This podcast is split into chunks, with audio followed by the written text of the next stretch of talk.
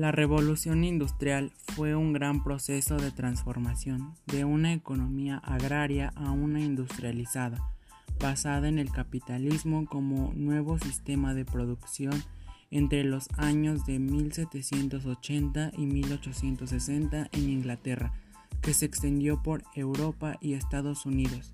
Esto implicó un cambio en varios ámbitos de la sociedad, como el surgimiento de nuevas clases sociales.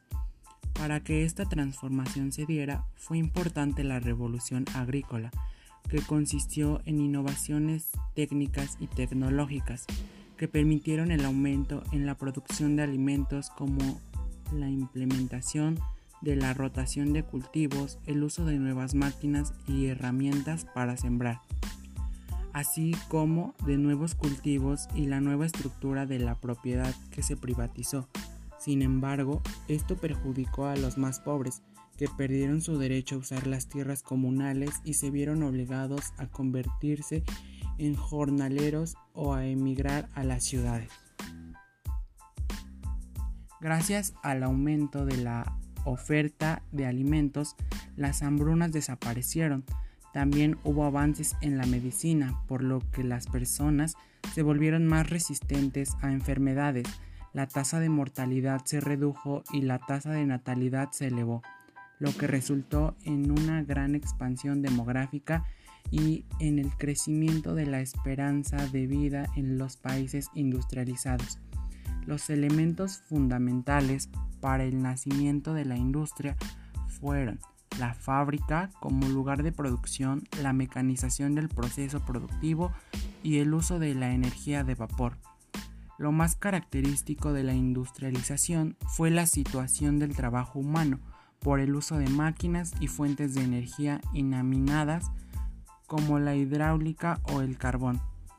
Con esto surgió la producción en, serie que requirió la concentración de muchos obreros en las fábricas y más tarde, en 1769, se inventó la máquina de vapor o símbolo de la revolución industrial, que contribuyó al aumento de la productividad y de la producción, lo que permitió disminuir los precios. Entre las industrias más beneficiadas destaca la industria textil algodonera. Con inventos como las máquinas de hilar, Inglaterra dejó de importar algodón de la India y se abasteció a sí misma a otros países. Otro sector importante fue el del carbón y la siderúrgica, con innovaciones en la minería, como el uso de vigas de hierro para entrar en las minas y la introducción de raíles y vagonetas para transportar el mineral que se convirtió en el combustible del siglo. Luego, en 1856, el convertidor de Bessemer permitió transformar el hierro fundido en acero, y dio paso a una nueva etapa en la fabricación de maquinaria. De la mano de este desarrollo también crecieron la industria química con la producción de blanqueadores y el sector de construcción. Posteriormente, en 1807, Robert, Fulton inventó el primer barco de vapor y en 1829 Stephenson inventó la locomotora, lo que revolucionó el transporte, permitió acortar la duración de los viajes y cambió las costumbres sociales. Esto impulsó un desarrollo económico que condujo en 1840 a un boom bursátil de las compañías constructoras.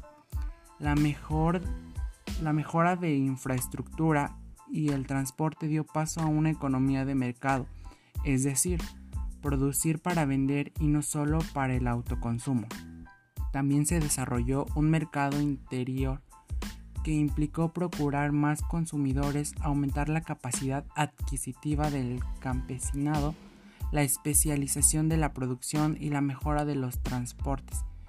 El comercio aumentó y el mercado se volvió internacional. El proceso industrializador se expandió por el continente europeo, Estados Unidos y Japón a lo largo del siglo XIX. Esta transformación fue de la mano de la consolidación del liberalismo económico y el capitalismo. El liberalismo económico es una doctrina cuyos principios fueron elaborados a finales del siglo XVIII. Entre sus exponentes destacan Adam Smith y Thomas Malthus. Además, Adam Smith defendía la supremacia del individuo frente a los grupos organizados. Consideraba que la búsqueda del interés propio era el motor del desarrollo económico y que el Estado no debe intervenir en la economía, debe eliminar barreras proteccionistas y monopolios para permitir el crecimiento económico.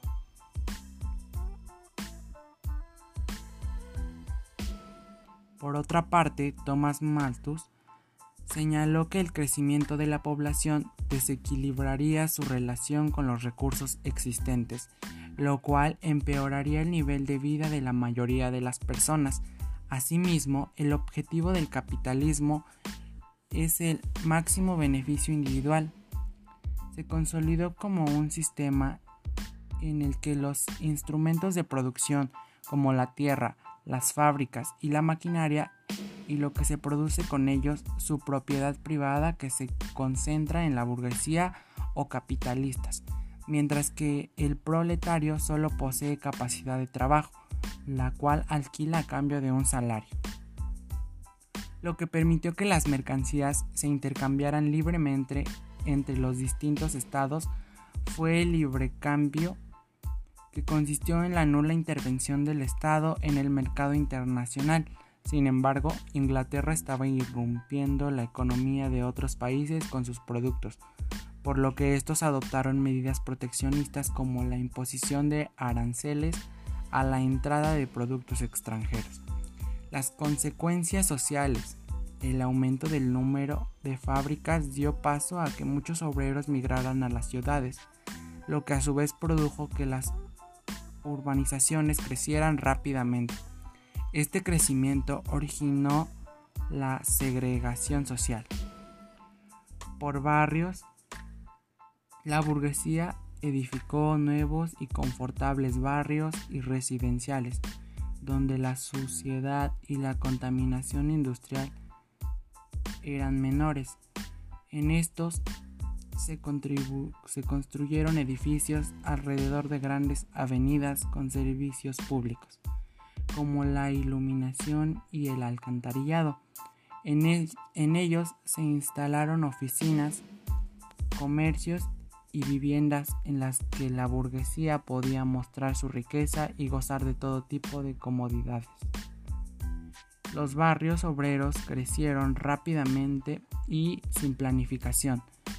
Las calles no estaban pavimentadas, por lo que cuando llovía se llenaban de barro. No había alcantarillado y tampoco existía un servicio de recogida de basura. Los edificios tenían diversas plantas, con varias viviendas en cada una. La calidad de la edificación era muy baja. No había agua corriente ni baños individuales. Esto dio paso al surgimiento de grandes brechas entre clases sociales.